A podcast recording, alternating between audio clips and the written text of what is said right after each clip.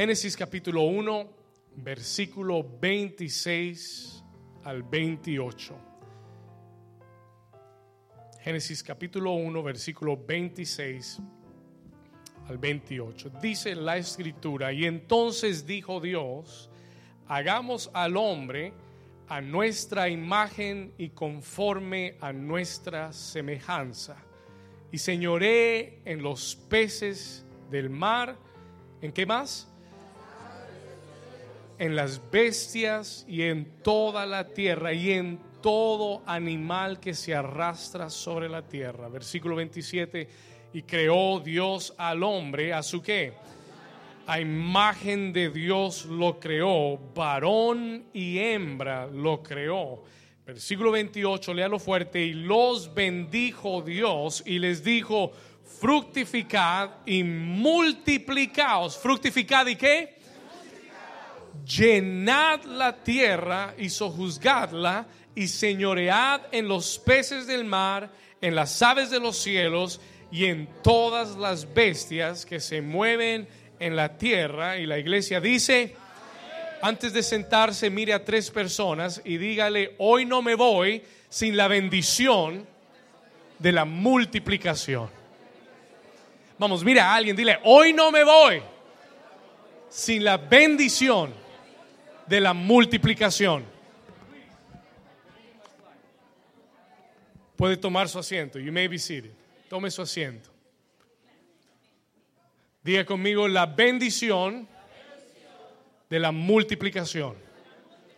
Una vez más, dígalo fuerte, diga la bendición de la qué? De la multiplicación. En el capítulo 1, en chapter 1 del libro de Génesis, es donde comenzamos la historia del ser humano, es donde la historia del hombre comienza. It's where the story of man begins.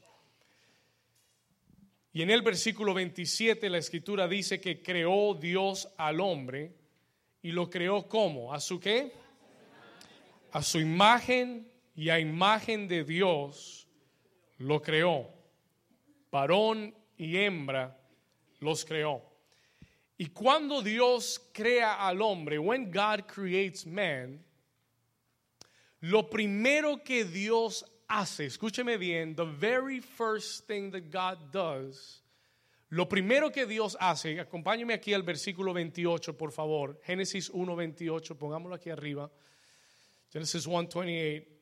Escuche esto, en el versículo 27 Él lo crea, lo creó, pero en el 28 lo primero que Dios hace con el hombre fue qué cosa? ¿Fue qué cosa? bendecirlo. The first thing that God did with man was to bless him. Lo primero que dice que hizo con el hombre fue que lo bendijo Dios. Escuche, lo primero que Dios hizo con el hombre fue que lo bendijo, bendecirlo. Why, pastor? ¿Por qué? Es muy sencillo, porque el plan de Dios, escúcheme. Could lower my mic a little bit. I hear the feedback. El plan de Dios, el deseo de Dios y el plan de Dios es qué cosa? Es bendecir a sus hijos. It is to bless his children. Que no te quepa la menor duda. Don't have the smallest doubt. Que el plan de Dios desde el principio, desde el primer día que vio y formó al hombre, su plan para la humanidad y para sus hijos desde el principio ha sido el de bendecir a su creación. ¿Cuántos dicen amén? Y yo quiero que sepas que hoy, en el 2017, en el mes de septiembre, en el primer domingo de septiembre del 2017, ese sigue siendo el plan de Dios. Dios no ha cambiado su plan con tu vida. El plan de Dios sigue siendo el de bendecir tu vida. ¿Cuántos dicen amén? Y la Biblia dice en el libro de Efesios que a través de Cristo, through Christ, diga conmigo, a través de Cristo. Efesios 1.3 dice que en Cristo hemos sido bendecidos con toda bendición, diga toda bendición Efesios 1:3, bendito sea el Dios y Padre de nuestro Señor Jesucristo, que nos bendijo con cuántas bendiciones. ¿Cuántas? ¿Con cuántas? Con toda bendición espiritual en los lugares celestiales. ¿En quién? Dios desde el principio deseaba bendecir a Adán y lo bendijo y bendijo la humanidad. Y cuando Cristo viene a la tierra, ¿sabe para qué viene? Para desatar la que? Toda bendición espiritual sobre nuestra vida. ¿Cuántos dicen amén? Quiero establecer un fundamento. I want to establish a foundation. Porque a veces el mundo, las circunstancias, la sociedad nos ha enseñado y nos ha dicho, no, ese es castigo de Dios. No, eso es un castigo de Dios. Y muchas veces hemos, hemos crecido, we have grown up con una mentalidad de que Dios está detrás nuestro para castigarnos, para reprendernos, para, para pegarnos, para enderezarnos. Pero la realidad es que el deseo del corazón de Dios desde el principio ha sido el de qué? De bendecirnos. La primera palabra que Dios le dice a Adán fue una palabra de bendición, was a word of blessing. Fue una palabra de bendición. Y, las primeras tres palabras que el hombre oye, the first three words, escúcheme bien, las primeras tres palabras que Adán y Eva oyeron fueron estas palabras en Génesis 1, versículo 28. Y los bendijo Dios. Y la primera palabra que él oyó fue fructificar. Diga conmigo, fructificar. Dígalo más fuerte, diga fructificar. La palabra fructificar para los que toman nota y los que van a ir al cielo tomando nota, escuche esto. La palabra fructificar quiere decir reproducirse según su género. Escriba esto, to reproduce according to your, to your own species. Eso es lo que fructificar quiere decir, reproducirse, reproducirse según su género. That is what fructify means. Eso es lo, primero que el, el, hombre escucha a Dios decirle. Es una bendición fructificar. Es una bendición reproducirse. ¿Cuántos dicen amén? Por eso en la Biblia la esterilidad es considerada una maldición. It was considered a curse. Porque, porque la fructificación Dios la, la mandó al hombre como una bendición. It was a blessing to reproduce. Pero la segunda palabra que el hombre escucha es, la, es esta palabra multiplicaos. Diga conmigo, multiplicaos. Y si usted tiene su Biblia, subraye esa palabra, porque esa palabra va a ser muy importante para ti. That word is going to be very important. Mire que al principio de este año el Señor nos dio esta palabra y la plasmamos. We wrote it down. ¿Año de qué? Año de multiplicación, year of multiplication. Y hoy quiero hablarte de la bendición de la multiplicación. Hoy quiero hablarte de lo que es la bendición de la qué? De la multiplicación. Pastor, no sé qué es, pero la quiero. No sé qué es, pero me gusta cómo suena eso. I like how it sounds. Escuche esto. Multiplicar, anote esta definición. Write down this definition. Fructificar es reproducirse según su género pero multiplicar, but to multiply, es incrementar en abundancia. Increase in abundance. Por favor, sígame. Follow me on this. La palabra multiplicar literalmente quiere decir incrementar en abundancia. To increase in abundance. Qué curioso que Dios bendice a Adán y le dice, fructifícate. Y después le dice, te bendigo para que te multipliques. That you would multiply. Diga conmigo, incrementar. No lo escucho. Si su vecino está dormido, toque, lo diga, es hora de despertar. Diga conmigo, incrementar, en abundancia. Una vez más, incrementar en abundancia.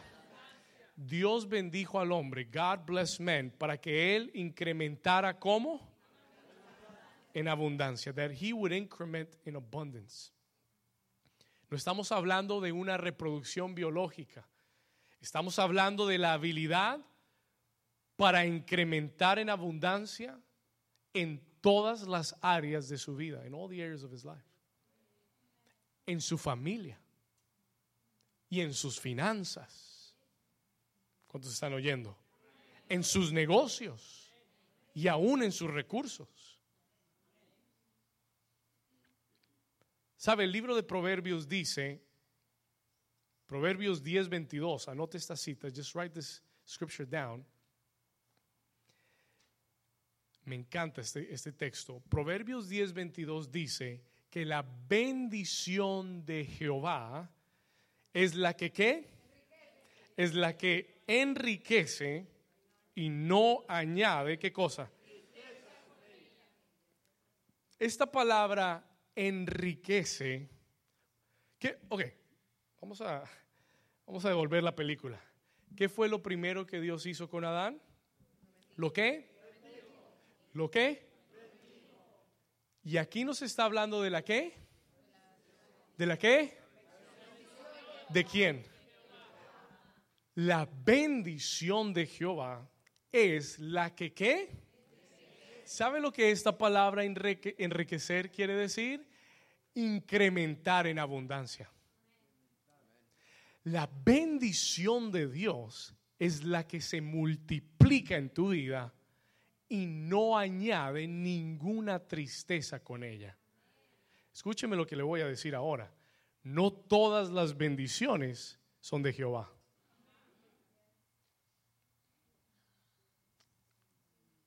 Porque si no, la escritura dijera, la bendición es la que enriquece y no añade tristeza con ella. Pero no dice eso, dice la bendición de quién.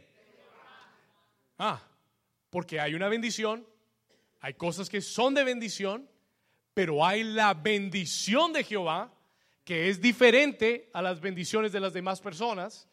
La bendición de Jehová es la que incrementa abundantemente Escúcheme bien, listen to me carefully. Hay una característica de la bendición de Dios. Y es que la bendición de Dios se incrementa en abundancia, enriquece. Y hay una segunda, y hay una segunda cualidad. No añade tristeza con ella. ¿Cuántos dicen amén? Oh, yo oigo personas que dicen, yo creo que el Señor me bendijo con ese trabajo. Así ah, de verdad. Pero ¿qué pasa? No, pero ya no voy a poder eh, ir a la iglesia, ni a los grupos, ni a la intercesión, pastor. Y, yo me pregunto, and I ask myself, ¿fue esa la bendición? Yo sé que el trabajo es una bendición. I know work is a blessing. Amén. Un recurso es una bendición. Pero, pero te pregunto una pregunta. ¿Será la bendición de Dios? Que tú, te, que tú dejes de crecer. ¿Será la bendición de Dios que haya alguna tristeza con eso? La escritura nos dice con claridad, la bendición de Jehová es la que ¿qué? Enriquece y no que y no añade, ¿qué cosa? Tristeza con ella. ¿Cuántos dicen amén? Yo quiero que sepas que lo que Dios quiere en este tiempo es bendecirte, no con la bendición de cualquiera, no con la bendición de fulanito y sutanito, no con la bendición de tu jefe ni la bendición de tu compañía. Yo quiero que entiendas que Dios en este tiempo quiere bendecirte con la bendición de Jehová que te va a enriquecer. Y no estamos hablando de, de hacerte multimillonario, estamos hablando que la bendición de Dios se va a multiplicar en tu vida en abundancia. ¿Cuántos dicen amén? Y no te va a traer ninguna tristeza con ella. ¿Cuántos dicen gloria a Dios? Si usted quiere la bendición de Dios, denle un aplauso fuerte entonces. Diga conmigo, yo quiero la bendición de Jehová. Escúcheme lo que le quiero decir. Solo la bendición de Dios se multiplica. Only the blessing of God can multiply. Anote esto, por favor. Escúcheme, lo que Dios me dio esta semana. Look what God gave me this week. Esto no lo va a oír en ningún lugar. Esto llegó directo del cielo. ¿Está listo? Aquí le va. Escúcheme bien. El ser humano tiene la capacidad tú y yo tenemos la capacidad como humanos de sumar y de restar.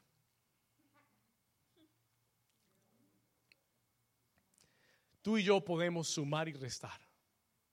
Ah, pastor, pero yo me sé la tabla de multiplicación. No estoy hablando de la tabla de multiplicación. Estoy hablando de que como seres humanos, tú y yo tenemos el poder de añadir y de restar. Ese poder está en el ser humano. El poder de añadir, tú puedes añadir cosas positivas a la gente. Tú puedes añadir recursos a tu vida. Y también hay gente que no es tan buena y que va a un lugar y resta, subtrae, le quita a los demás. ¿Estamos acá?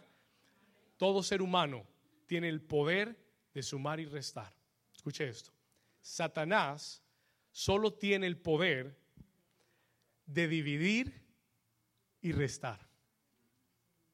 La Biblia dice que Él vino a robar, matar y destruir. El diablo solo tiene el poder de restar y dividir, pero a él le gusta más dividir que nada. Él influye a la gente para que, para que reste, pero Él tiene el poder de dividir. Y Jesús lo dijo con claridad. Jesus said it with clarity. Un reino dividido no permanece. Una casa dividida no permanecerá. Will not remain. Y si el diablo quiere destruir algo, ¿sabe qué hace? Lo divide. He divides it. Te pone a pelear con tu esposa por cualquier bobada, tontería, y de repente se crea una división y con esa división comienza a hacer un hueco en el piso y a destruir toda la casa. Él es un experto en la división. He's an expert divider. El hombre tiene la capacidad de sumar, de restar. Satanás tiene la capacidad de restar, pero le encanta dividir. Pero solo Dios, only God, escúcheme bien, solo Dios tiene el poder para multiplicar. ¿Cuántos dicen amén? No me entendió ni me escuchó, escúcheme bien. Escúcheme bien, solamente Dios, only God, es el único que tiene la capacidad de multiplicar y de hacer que algo crezca exponencialmente más allá de todas tus limitaciones y más allá de todos tus pensamientos y más allá de todas tus habilidades. Él puede tomar lo mínimo y multiplicarlo y hacerlo grande. ¿Cuántos dicen amén? Solo Dios puede multiplicar. Y ese Dios poderoso, that powerful God, escúcheme bien, y esta es una de las verdades que el diablo no quiere que entendamos como iglesia.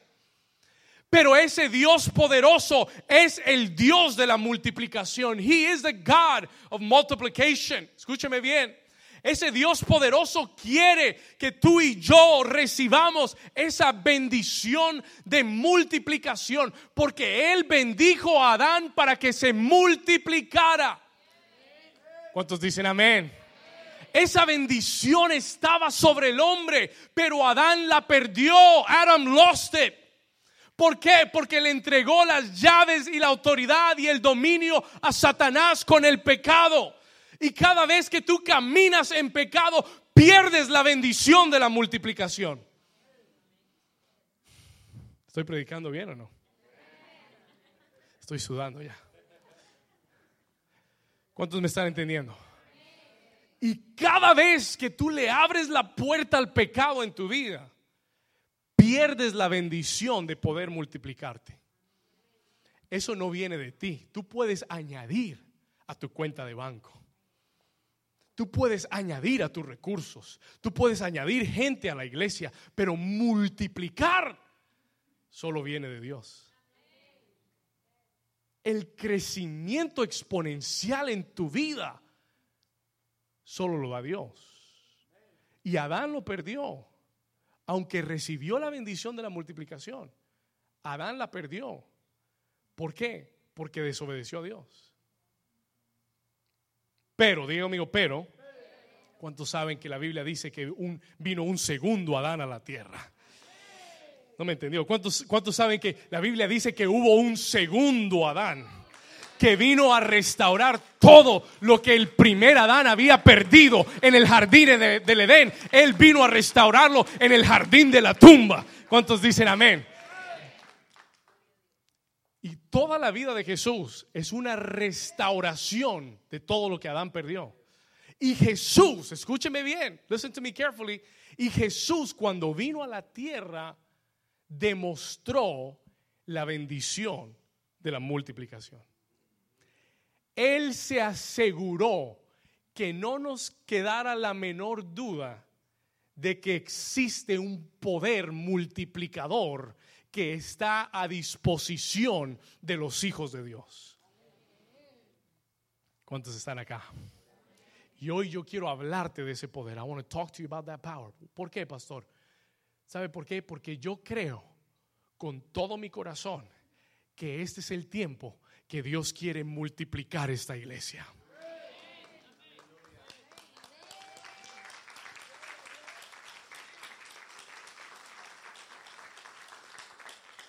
Yo creo con todo mi corazón que este es el tiempo que Dios quiere multiplicar tus recursos. El que lo recibe, lo recibe. El que no lo quiere, déselo al de al lado. ¿Cuántos están acá conmigo? Porque yo creo con todo, because I believe with all of my heart. Escúchame, yo creo con todo mi corazón que este es el tiempo en el que Dios quiere multiplicar tus recursos y tus finanzas, no para que te vuelvas multimillonario, no. Not that you will turn into a multimillionaire. No, no, no, no. La Biblia dice para que tengáis todo lo suficiente y abundéis para toda buena obra. Dios no quiere multiplicar esta iglesia para que el pastor se vuelva famoso. No, no, no, no, no, no. Dios no quiere multiplicar esta iglesia para que digamos, uy, mire qué grande es New Season. No, no, no, no, no, no, no, no. Dios quiere multiplicar esta iglesia para que tomemos esta ciudad para Jesucristo, para que hagamos una diferencia en la sociedad, para que vayamos a, donde están los políticos y le digamos, tenemos un pueblo que ama a Dios, hágame un día de oración, proclamemos oración y ayuno en esta ciudad, busquemos a Dios. Diga conmigo multiplicación. ¿Cuántos están entendiendo? How many of you are understanding? Dios quiere multiplicar tus recursos. He wants to multiply your resources. No para que te vuelvas rico, no that you become rich. Escúchame. Porque hay muchos que sin plata no vienen a la iglesia. Imagínense, si tuvieran plata. Nunca, no, pastor, estoy en París. Vengo en dos meses. No, pastor, es que hoy estoy en Roma. Nunca llegarías. You never come. ¿Cuántos dicen ay, ay, ay? Y por eso Dios bendice primero el corazón. Y prueba el corazón a ver si lo puede bendecir. Porque no todo el mundo puede manejar dinero. Hmm. Y por tu propio bien, a veces Dios se aguanta un poquito. For your own good. ¿Cuántos dicen amén? Pero Dios quiere multiplicarte. Diga conmigo, estoy listo para ser un multiplicador. Déjeme hacer una pregunta sincera. Let me ask you a sincere question. ¿Cuántos de ustedes quieren ser un multiplicador? You want to be a multiplier. Señor, que todo lo que toque se multiplique en el nombre de Jesús. No porque soy yo, porque yo sé tu bendición que trae multiplicación. Hmm. Encontré cuatro lugares en la escritura. I found four places in the scripture donde Jesús hizo milagros de multiplicación, cuatro lugares importantes, y encontré cuatro obstáculos que no te van a dejar ser un multiplicador. Oh, this is good stuff. ¿Cuántos están listos para aprender? Se los quiero dar rápido. I want to give this to you quickly. Acompáñeme a Juan capítulo 2 rápidamente. Déjeme contarle cuatro obstáculos que Jesús tuvo que derribar para, para ser un multiplicador, to be a multiplier. Hoy se fue el tiempo volando, me quitaron tiempo hoy. No sé qué pasó. Ok, ¿cuántos están listos? Cuatro obstáculos, four obstacles. Vamos acá. En Juan capítulo 2, escuche esto, encontramos el primer obstáculo. We find the first obstacle. Anótelo, todos los que están tomando apuntes, esto le va a ayudar muchísimo. El primer obstáculo que tienes que vencer para ser un multiplicador es la religiosidad. Por favor, escríbalo, write it down. Religiousness. El primer obstáculo, si tú quieres ver la bendición de la multiplicación y ser un multiplicador, tienes que vencer la qué? La religiosidad. En Juan capítulo 2 encontramos el primer milagro público de Jesús, his first public miracle. Fue en las bodas de Canaá. ¿Cuántos se acuerdan de la historia? A Jesús le lo invitan a estas bodas de Canaá. Y él está lo más de tranquilo, relajado, chévere. Le gustaban las bodas, a mí también me gustan las bodas. Y entonces la mamá de Jesús viene y le dice, mi hijo, se acabó el vino. No hay más vino. Y Jesús le dice, ¿y? ¿Y qué? Si se acabó, se acabó. Jesús le dice, ¿qué tienes conmigo, mamá? ¿Y yo qué? Y eso, yo no soy el organizador. Y ella le dice, no, no, no manda a los criados y le dicen, hagan todo lo que Él les pida. Y todos conocemos la historia. Jesús toma el vino, perdón, el agua y lo convierte en vino. Y hasta ahí ha llegado nuestro entendimiento del milagro. Pero yo quiero, yo quiero mostrarle dos cosas importantes. Let me show you two important things. La primera es que el milagro no solamente fue el convertir agua en vino, porque Jesús no convirtió un vaso de agua en vino. It wasn't a cup of, of water that he turned to wine. Lo impactante del milagro es cuánta agua se convirtió en vino. How much water turned to wine.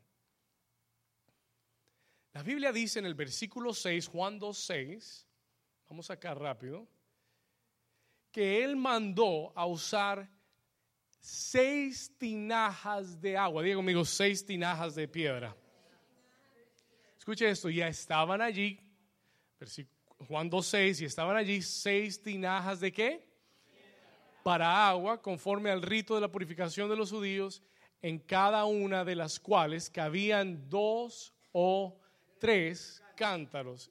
Y me puse a investigar, I began to investigate, cuántos eran estas seis tinajas de piedra y se estima que cada tinaja de piedra almacenaba 30 galones de agua. Diga conmigo, 30 galones de agua.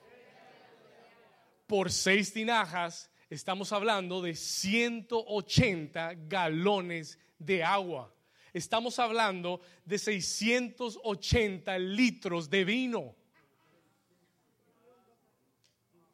¿Cuántas botellas de vino habrá sacado Jesús de ese milagro?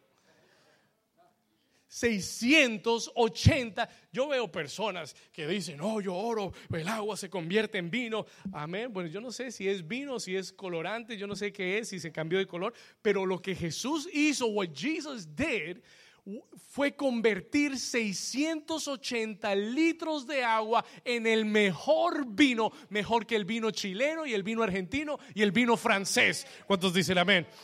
tan bueno que cuando el maestre Salas lo probó, dijo, ¿y por qué guardaron el mejor vino para el final?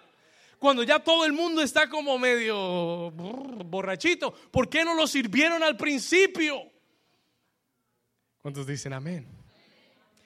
Fue un milagro de multiplicación. Fue un milagro extravagante de multiplicación. No fue un vaso fueron 680 litros de vino. Diga conmigo, multiplicación. Pero lo que yo quiero apuntar y lo que quiero señalarle en verdad es dónde Jesús lo hizo. Porque en el versículo 6, Él escogió seis tinajas de piedra para agua que se usaban para qué? What were they used for? ¿Para el qué? Para el rito de la purificación de los judíos. Ay, ay, ay, Diego ay, ay, ay. Ay, qué problema, Jesús. Los judíos, sacerdotes, antes de ir a hacer los sacrificios y las ofrendas, pasaban a las tinajas para lavarse las manos. Esto era sagrado. Esto era agua sagrada. Esto solo se usaba para eso. Y a Jesús no se le, ocurre usar los, vasos normales. No se le ocurre usar la tinaja normal. Él mira lo que se usa para el rito de la purificación de los judíos y dice, úsenme esas tinajas. ¿Sabe por qué? You know why? No porque, no, no porque fue al azar y fue lo primero que encontró, olvídese. ¿Sabe por qué usó las tinajas de la purificación? Porque Él quiere enseñarnos ¿Cuántos están aquí todavía? Escúcheme bien, porque Él quiere enseñarnos que si vamos a ver la multiplicación en nuestra vida, tenemos que romper la mentalidad religiosa con la que hemos caminado. ¿Cuántos dicen amén? Toca a tu vecino y dile, vecino, creo que te está hablando a ti. ¿Cuántos dicen, ay, ay, ay? Diga conmigo, mentalidad religiosa. Vamos, dígalo sin miedo, diga mentalidad religiosa. Listen to me, gracias a Dios aquí no hay ninguno con mentalidad religiosa. No hay New Season, amén. Los que habían se fueron, gloria a Dios. Escúcheme, diga conmigo, mentalidad religiosa. Jesús siempre va a desafiar la mentalidad religiosa. Jesús siempre, el grupo religioso de su día, tenía problemas con Jesús. No lo querían. Era muy radical, muy extremo. Escúcheme, listen to me please. La mentalidad religiosa es aquellos que aman más los ritos y las tradiciones que al Dios que les está mandando hacer las cosas diferentes. Did you hear that? ¿Se lo repito? La mente religiosa son esas personas que aman más o son buenas personas. Y sí, aman a Dios, pero aman más los ritos y las costumbres y las tradiciones, no porque así se hacía en la iglesia de mis abuelos y en la iglesia de mis tatarabuelos y así me levantaron a mí y así lo hago yo. Y, aman más la, la religión aman más la tradición, aman más los ritos que al mismo Dios que les está hablando y tratando de bendecir. ¿Cuántos están aquí todavía? Listen to me, escúcheme. Cuando tenemos una mentalidad religiosa, apagamos el poder milagroso de Dios. Jesús encuentra a un paralítico eh, tirado en el suelo y es y, ora por él y lo levanta y llegan los religiosos y le dicen cómo es posible que haya sanado a ese paralítico hoy es sábado hoy no se puede sanar a nadie What?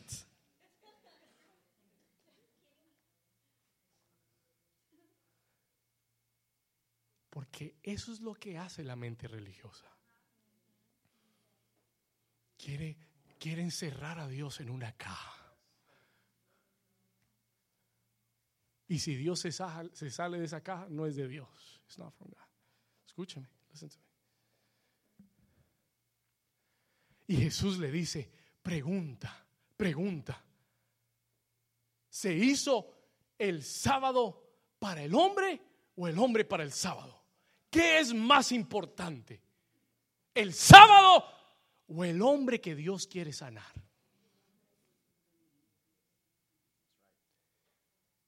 Hmm. Y todo el tiempo desafiaba la mentalidad religiosa. Escúcheme lo que le quiero decir. Listen to me. Mientras que tú tengas una mentalidad religiosa, ¿sabe cómo son los religiosos? ¿Le cuento? ¿Cómo le tell you? ¿O, o suelto eso? Saltamos. Cuento. Ok. Los religiosos, let me tell you. Le voy a contar rápido. Los religiosos, oh, al religioso todo le disgusta. No me gusta ese color de esa tela. Esa tela no, eso no es, ese color no es de Dios. No me gusta cómo rapea David. Ese rap, eso no, eso no es de Dios. Pero no te importa si alguien oye ese rap y dice, wow, yo quiero conocer a ese Dios de ese joven que estuvo rapeando. Y si ese rap que él canta trae una persona al reino de Dios y esa persona se convierte y deja el pecado, te pregunto, ¿qué es más importante? ¿Cuántos dicen amén? Oh, el religioso todo le disgusta, todo lo critica todo lo encuentra mal, todo lo quiere cambiar. Jesús puede estar queriendo sanarlo, pero Él no deja porque es sábado. Él no quiere porque es sábado. Hoy no puede sanarme. Hoy es día de reposo. Dios dijo que hoy es día de reposo. No puede trabajar hoy. Hoy no me puede sanar. Y te pones bravo con Dios. Porque tienes una mente religiosa. Y te voy a dar una advertencia. Mientras que sigas con una mente religiosa, nunca verás el poder de la multiplicación en tu vida. Si Jesús te dice, préstame las tinajas de agua que usas para el ritual de la purificación, ¿qué le vas a responder? What are you going answer? ¿Qué le vas a decir? Ay, Señor, no, usemos mejor, usemos mejor mi jarra. Mira, esta jarra es para el agua, usemos esta mejor. Diga conmigo, levante su mano derecha y diga conmigo, Señor Jesús, en esta mañana yo renuncio a toda mentalidad religiosa, a toda costumbre, a toda religión, Señor, que me ha detenido de ver tu poder multiplicador en mi vida, en el nombre de Jesús. ¿Por qué no le das un aplauso fuerte a Jesús?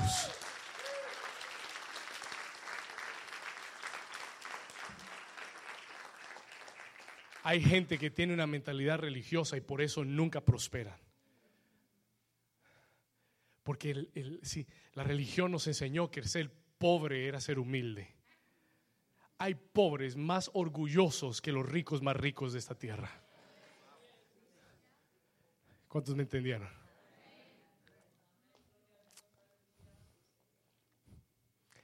La pobreza es una maldición del diablo. Cuando Jesús nació, vinieron los hombres más ricos del oriente y le trajeron tesoros.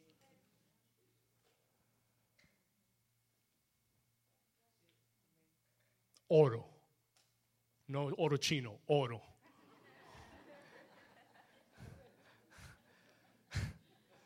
No de fantasía, plata, mirra. Le costearon su educación, su viaje a Egipto donde vivió por muchos años. La pobreza no es un símbolo de humildad, ni la pobreza es de Dios. Porque cuando Dios creó a Adán y cuando Dios bendijo a la humanidad, la bendijo para que se enseñoreara de la tierra. ¿Cuántos dicen amén? Muy bien. ¿Seguimos? Gloria a Dios. Número dos, segundo obstáculo. Let me give you the second obstacle. Voy rápido. Segundo obstáculo, escúchame bien. Wow. Si tú quieres ser un multiplicador, tienes que vencer la religiosidad. Y número dos, tienes que vencer el temor. You have to overcome fear. ¿Quieres ser un multiplicador? ¿Quieres ver la bendición de Dios multiplicar multiplicarse en tu vida, tienes que vencer el temor en tu vida. Overcome fear in your life. En Juan capítulo 6, anote ese, texto. Juan capítulo 6, John chapter 6. Ustedes han escuchado la historia, you've heard the story. Jesús estaba predicando en un lugar desierto y la Biblia dice que vinieron cinco mil hombres y sin contar las mujeres y los niños, había mucha gente. Se estima que habían 15 mil, más de 15 mil personas en ese lugar escuchando a Jesús. They were listening to Jesus. Escuche esto. Más de 15 mil personas. Y, Jesús había predicado todo el día y la gente ya tenía hambre. They were hungry. ¿Usted se imagina 5 mil hombres con hambre? Dios mío. Dos hombres con hambre es terrible. Cinco mil hombres hambrientos, mujeres, niños. Los discípulos le dicen, Señor, despídelos para que vayan a comer. Jesús les dice, no, denle ustedes de comer. Y de repente, Juan 6, versículo 9, Pedro se aparece. Ahí estaba, vamos ahí, Juan 6.9. Y le dice, maestro, aquí hay un muchacho. Si hubiera sido colombiano, hubiera dicho, aquí hay un pelado. Aquí hay un pelado que tiene cinco panes de cebada y dos peces. Sí, no eran dos peces, eran dos tuna fish. Eran dos pececillos chiquitos. They were two small fishes. Escuche. Y pregunta Pedro, más, ¿qué es esto para tantos? Ahora, escúcheme bien. Muchas veces hemos leído la historia y saltamos eh, eh, eh, esto y, decimos, bueno, y Jesús oró y multiplicó y, y alimentó a toda la gente. Amén, gloria a Dios. Beautiful. Pero déjeme decirle algo. Let me tell you something. A este muchacho no le quitaron, ni lo asaltaron, ni lo atracaron, ni le robaron los cinco panes y los dos pececillos. Este muchacho tuvo que ofrendarlos. Is somebody here? Este muchacho posiblemente eso era todo lo que tenía. Este muchacho posiblemente iba en un viaje largo y se había parado a oír el mensaje pero eso era todo lo que tenía para él comer y seguir su camino. Cinco panes y dos peces, pececillos. Pero este muchacho tuvo que tomar una decisión. Hay, hay 15 mil personas hambrientas. Siembro todo lo que tengo. ¿Y qué pasará después? What would happen then? Si siembro todo lo que tengo, ¿qué tal que me quede sin nada? ¿Qué tal que estos grandulones discípulos de Jesús se lo coman todo y me dejen sin nada? Usted tiene que entender que para este joven, él tuvo que vencer el temor. He had to overcome fear. ¿El temor a qué, pastor? El temor a perder lo que tenía. El temor a quedarse sin nada. Are you hearing what I'm saying? ¿Me está escuchando? El temor, escúcheme bien. He had to overcome the fear. Él tuvo que perder el temor a qué? A perder lo que tenía en sus manos.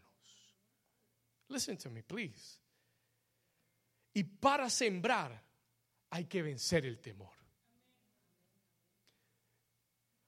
Mucha gente no siembra. A lot of people don't sow y no le da a Dios por temor.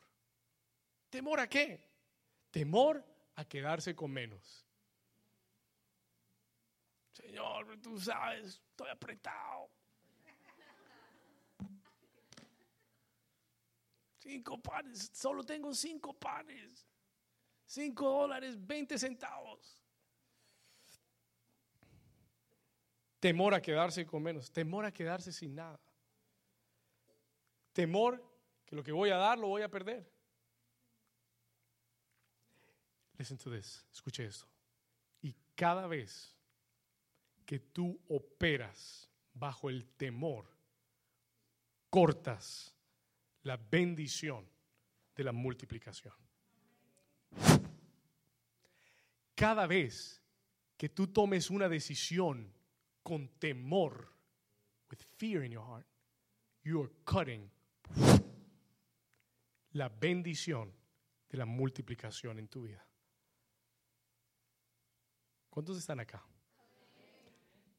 ¿Cuántas veces hemos tomado decisiones bajo temor? ¿Cuántas veces hemos dejado que el temor nos detenga de tomar una decisión que nos iba a llevar a la multiplicación? Pregunta si el jovencito se hubiera temorizado y hubiera dicho, lo siento, pero esto es todo lo que tengo y no lo puedo sembrar porque necesito comer yo y se lo hubiera guardado y se lo hubiera llevado a su casa, pregunta qué hubiera pasado con las 15 mil personas que estaban hambrientas. Pregunta, ¿qué hubiera pasado con este joven si hubiera comido sus panes y sus peces y hubiera seguido teniendo hambre? ¿Cuántos me están entendiendo? Y Dios, y yo, yo no sé a quién Dios le está hablando, pero Dios te está diciendo en esta mañana, si tú quieres ver la bendición de la multiplicación en tu vida, deja de tomar decisiones basadas en el temor que, voy, que no voy a tener, que no me lo van a dar, que no va a salir, que no va a resultar, que lo que siembre se va a perder, que lo que entregue no lo voy a volver a ver jamás. Quita esa mentalidad, quítate eso de la mente, desecha el temor de tu corazón, Deshazte del temor, porque la Biblia dice que el justo por la fe vivirá. El justo por la fe vivirá. Y Dios no te ha dado espíritu de temor. Dios no te ha dado un espíritu de temor. Tú eres un creyente. Tú eres un cristiano. Tú vives por fe. Tú sirves a un Dios que no ves. Y para eso se necesita fe. ¿Por qué vivir tu vida en el temor? Si crees en un Dios al cual necesitas fe para buscar. ¿Cuántos me están entendiendo? Escúcheme bien, por favor. Dios está hablando, nos está hablando como iglesia y nos está diciendo no tomes decisiones basadas en el temor. Vive tu vida basada en la fe. La Biblia lo dice claro en Hebreos 10:38. El justo por la fe vivirá y si retrocediere no agradará mi alma, dice Dios.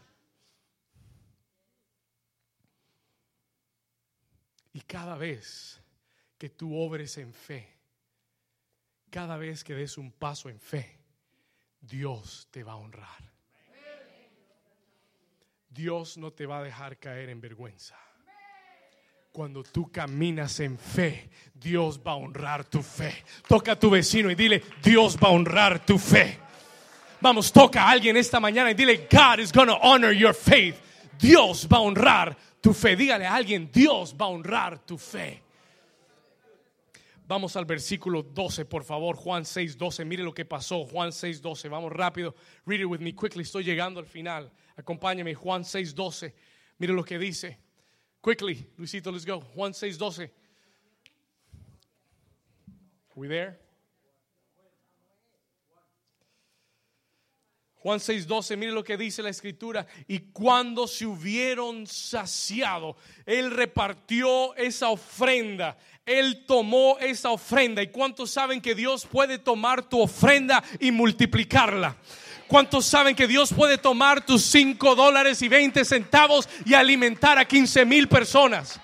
Dios puede multiplicar lo que tú siembres. Y dice que cuando Jesús bendijo la ofrenda, dice que todos, escuche versículo 9, verse 9, escuche, no, perdón, 12, versículo 12, y cuando se hubieron saciado, dijo a sus discípulos, recoged los pedazos que sobraron para que, para que no se pierda nada. Versículo 13, verse 13. Y recogieron pues y llenaron cuántas canastas.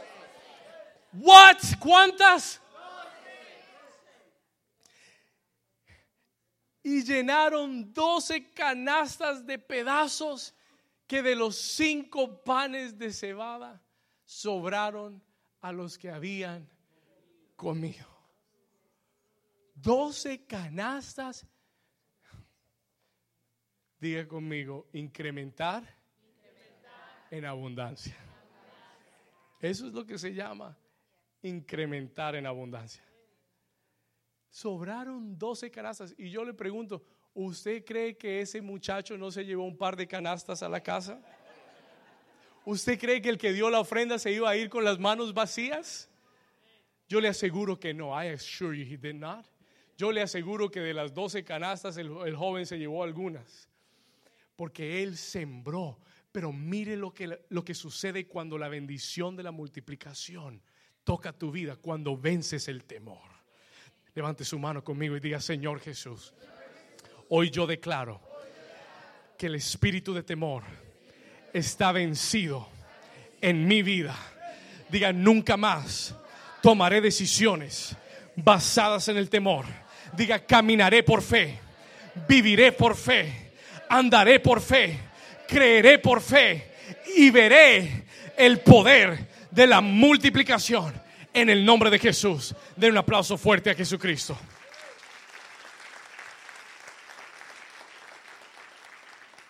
Número tres, vamos rápido. ¿Cuántos están recibiendo algo hoy? Escuche esto, número tres, número tres. Primero, tienes que vencer la religiosidad. Número dos, tienes que vencer el temor. Número tres, tienes que vencer la lógica. You've got to overcome logic. Tienes que vencer la qué? La lógica.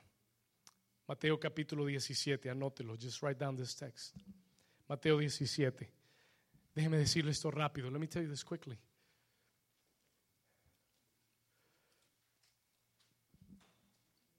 ¿Cuántos Dios les está hablando? ¿Cuántos son multiplicadores? Mateo 17. Jesús está en Jerusalén. Está pasando por el templo. De repente se le aparece el IRS. Están en todas partes. Hasta en Jerusalén había IRS. Vienen donde Pedro. They come to Peter. Le dicen, Pedro, Estamos revisando las cuentas. Jesus Ministries Incorporated. Vemos que este año ni tú ni Jesús han pagado los impuestos. Deben dos dracmas. Jesús va, Pedro va donde Jesús. Jesus goes to Peter, goes to Jesus. Pedro va donde Jesús. Señor, me están cobrando el IRS. Estamos atrasados. ¿Qué hacemos? Jesús se ríe. Jesus laughs. Al dueño de la tierra le cobran impuestos. Uno de esos momentos chistosos de Jesús. Él le dice, Pedro, ¿te parece que me cobren impuestos siendo el Señor de la tierra? Pero para que no se escandalicen, les vamos a pagar. ¿Cuántos dicen gloria a Dios? Vamos al versículo, escuche, vamos al versículo 27. Suena chistoso, perdón, el versículo 27, sí, suena chistoso, pero Jesús lo dijo. Él dice, sin embargo, para no ofenderles, para que no se ofendan con nosotros, ve al mar y echa el anzuelo y el primer pez que saques, tómalo y al abrirle la boca, hallarás un estatero, tómalo y dáselo por mí y por ti. Diga conmigo, mi Dios es sobrenatural. Y déjame advertirte que mientras que tú operes en la lógica humana, nunca verás la multiplicación de Dios. Hay gente en este lugar muy inteligente y ese es tu problema. Oh, pero es que yo tengo un PhD en finanzas de la Universidad de Harvard. Ese es tu problema. Que eres muy inteligente para entender la matemática de Dios. Que eres muy inteligente para hacer lo que Dios te pida. Porque tú sabes cómo armar un plan financiero y tú sabes cómo estructurar una compañía y tú sabes cómo hacer un presupuesto anual, pero a Dios no le importa nada de lo que tú sabes. ¿Cuántos me están entendiendo? Porque cuando Dios obra, Él es un Dios sobrenatural. Diga conmigo, sobrenatural. Tu Dios no es natural. Tu Dios no es humano, tu Dios es sobrenatural y todo lo que Él hace es sobrenatural. Y el problema del hombre es que el hombre es un ser natural, es un ser lógico. Y para entender a Dios tienes que estar un poquito loco. You gotta be a little crazy. ¿Cuántos dicen amén? Tienes que estar, como decía Chespirito, un poquito chiflado por ahí andan diciendo que tú y yo estamos locos. Pero es que sabe cuál es la realidad. You know what the reality is? Que hay cosas que Dios te va a pedir. There are things that God will ask from you que no van a tener sentido humano. Hay cosas que Dios te va a mandar a hacer que no tienen lógica. Y si eres muy inteligente, tú vas a decir, no, Señor, mejor vayamos al Banco de América y pidamos un préstamo. ¿Cuántos están acá todavía?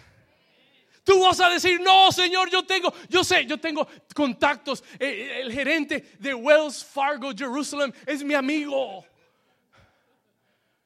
Podemos hablar con él. Yo, yo me pongo a trabajar un, un part-time, un full-time, un overtime y pagamos esas cuentas. No te preocupes. Diga conmigo, lógica humana. Pero la lógica humana nunca podrá alcanzar lo sobrenatural de Dios.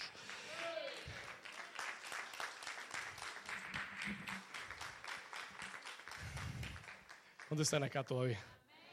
déjeme decirle algo. Yo he visto milagros sobrenaturales.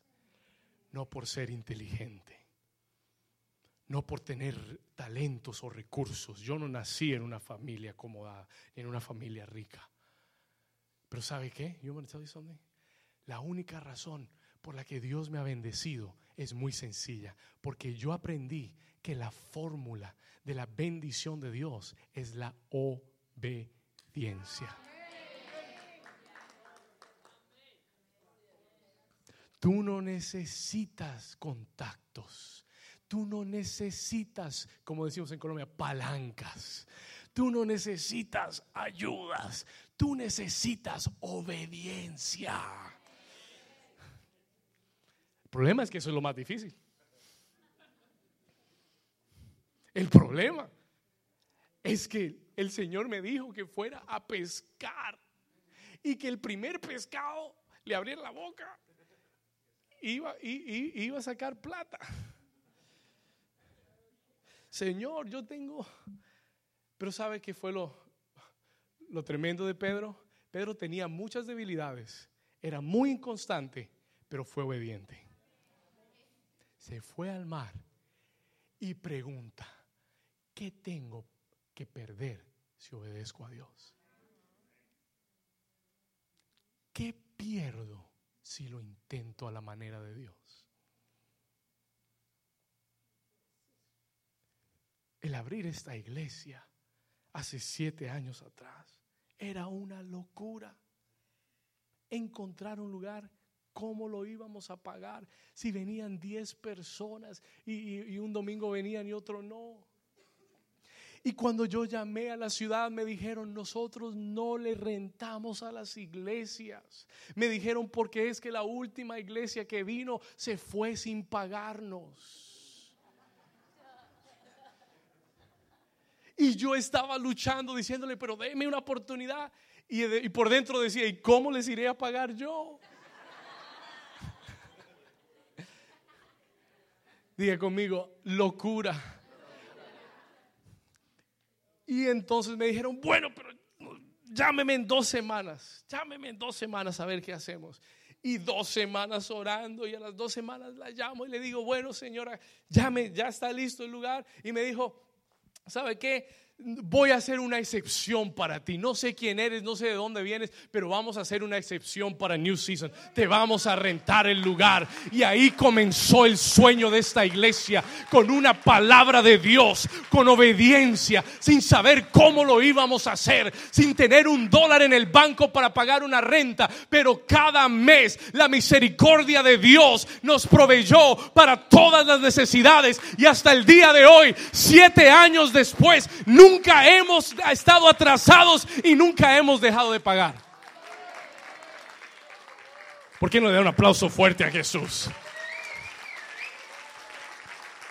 Diga conmigo, obediencia. Y déjenme le cuento qué fue lo que más me gustó. Let me tell you what I liked the most. ¿Sabe qué fue lo que Ayer leyendo, anoche leyendo el texto, el Señor me llamó la atención y algo que yo nunca había entendido ni visto antes. Él debía, ellos debían dos dragmas. Ellos, Pedro y Jesús debían dos dragmas. They owed two dragmas. Escuche esto. Pero cuando Jesús va y le dice, ve a pescar, Él le dice, escuche, y el primer pez que saques, tómalo y al abrirle la boca hallarás un qué? ¿Un qué? Pregúnteme, pastor, ¿qué es un estatero? Un estatero era una moneda que equivalía a cuatro dracmas. Jesús le dijo, vamos a pagar los taxes de este año y del próximo también. ¿Cuántos dicen amén? Porque Él nunca te da lo suficiente, Él siempre te da más que suficiente, más que suficiente. Diga, más que suficiente. Diga conmigo, soy un multiplicador. Renuncia a tu lógica. Cuando Dios te hable, obedécele. ¿Qué tienes para perder? What have you to lose? Si obedeces, si vas al mar y pescas y tomas el pez y le abres la boca y ahí está el dinero, ¿Qué tenías para perder? Obedécele a Dios. No esperes para mañana para ir a pescar. Si Él te habla hoy, ve hoy. Si Él te dice ve ahora, ve ahora. Mañana ese pescado ya no va a estar. ¿Cuántos dicen amén? Último, last. Escuche esto.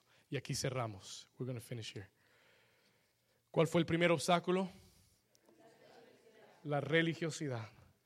Segundo obstáculo, el temor. Tercer obstáculo, la lógica. La lógica nunca te dejará ver la multiplicación.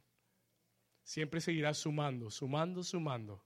La lógica te sumará, pero la obediencia a Dios multiplicará en tu vida. Último, y aquí terminamos. Número cuatro, tienes que vencer, por último, el fracaso. You have to overcome failure. Lucas capítulo 5. La Biblia dice que Pedro había pasado toda la noche pescando, pero había fracasado. y had failed. Toda la noche pescando, pero no había pescado nada. Y en la mañana Pedro estaba limpiando las redes para irse a casa. Y de repente Jesús se le aparece. Jesus shows up. Escúcheme acá. Jesús se le aparece y le dice, Pedro, vamos a pescar. Ay, Señor, toda la noche traté de pescar. No pude pescar nada. Escúcheme, listen to me.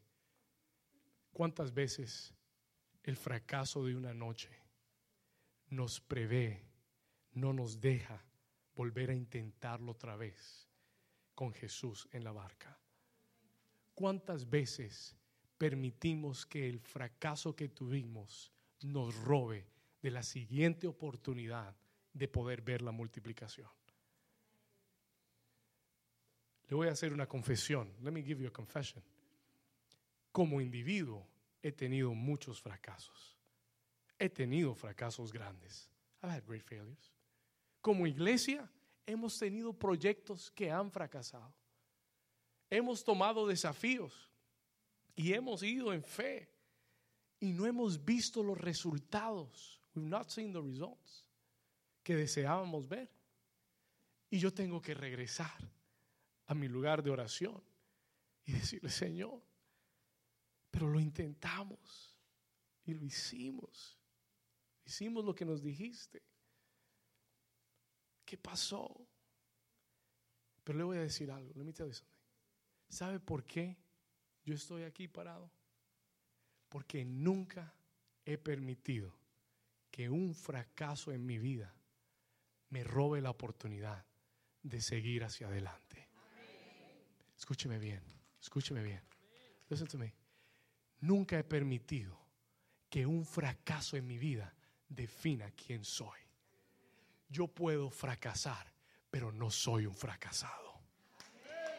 Ah, yo puedo fracasar, pero soy un hijo de Dios. Y los hijos de Dios, dice el libro de Proverbios, pueden caer siete veces, pero siete veces se levantan y siete veces siguen hacia adelante y siete veces vuelven a intentarlo. Y yo vine a decirte en esta mañana que si aún si has fracasado, si lo has intentado y no lo has logrado, si has aplicado y ese trabajo no ha llegado, si has buscado esa oportunidad de empleo y no la has encontrado, si has aplicado para esa casa y te la han negado, para ese carro y no ha salido, yo te declaro en esta mañana, no permitas que el fracaso te defina. Levántate, vuelve a intentarlo de nuevo. El fracaso está en el pasado. Dios hace nuevas todas las cosas, todas las cosas, todas las cosas. Hoy levántate de nuevo y vuelve a intentarlo. Jesús le dice a Pedro, Pedro,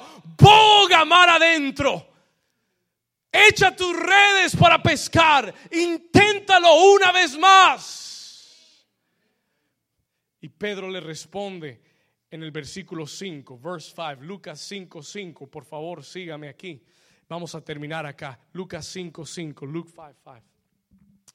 Rápido, Luis, vamos. Lucas 5, 5. ¿Qué dice? Luke 5, 5. Vamos acá. Respondiendo Simón le dijo, maestro, toda la noche hemos estado trabajando y nada hemos pescado. Pero si tú me mandas a ir en tu palabra, echaré la red. Voy a intentarlo de nuevo. No voy a permitir que el fracaso me robe la bendición de la multiplicación. Y Pedro se fue con Jesús en la barca. Vamos a seguir leyendo. Versículo 6. Póngase de pie conmigo. Vamos a terminar aquí la lectura. Versículo 6. Mire lo que dice. Verse 6. Y habiéndolo hecho. Léalo conmigo. Léalo fuerte. Diga. Y habiéndolo hecho. Encerraron. ¿Cuántos peces? ¿Cuántos peces? Toda una noche y no habían pescado nada.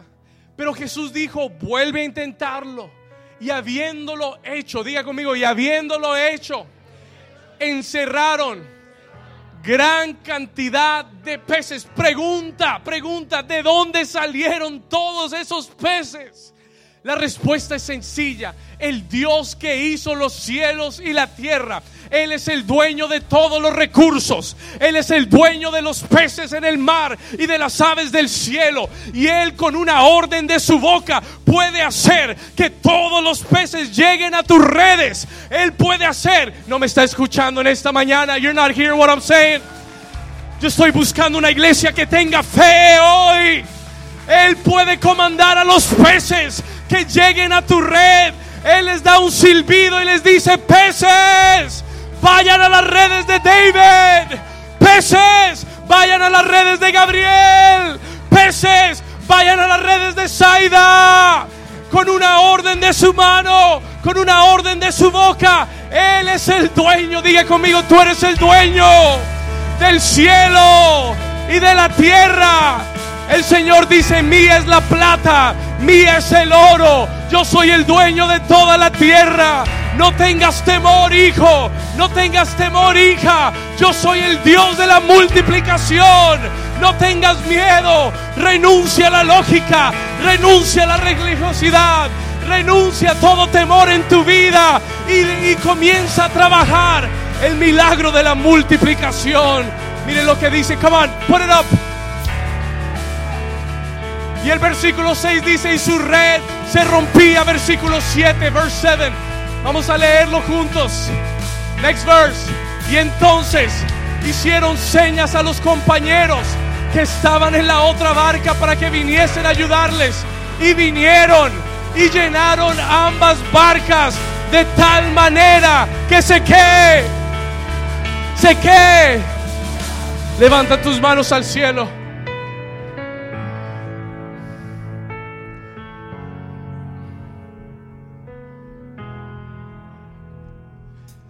Usted recibe esta palabra, levante sus manos al cielo.